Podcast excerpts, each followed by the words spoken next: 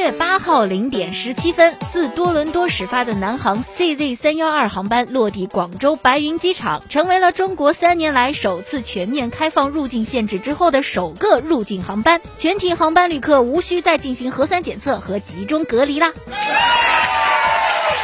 自乙类乙管总体方案发布以来呢，中国旅客的旅游热情正在加速释放。根据携程的数据显示，自二零二二年十二月二十七号以来，从中国内地用户预订来看，热度攀升最高的跨境航班目的地有澳门、香港、曼谷、新加坡、吉隆坡等城市。值得注意的是，不少去年十二月出国的商旅客，在政策发布之后延迟了回国的日期。来自同城商旅的数据显示，预订二零二二年十二月二十七号至二零二三年一月七号之间的入境商旅机票的用户当中，有百分之五十一的用户都选择通过改签或退票的方式，将归期延迟至一月八号之后。另据携程数据显示，阔别三年，一部分旅客的热情在近阶段集中爆发。自入境放开政策官宣以后呢，用户在携程平台上预订的最贵的一份飞行账单是上海至旧金山的四张机票，订单价格超过了十七万元。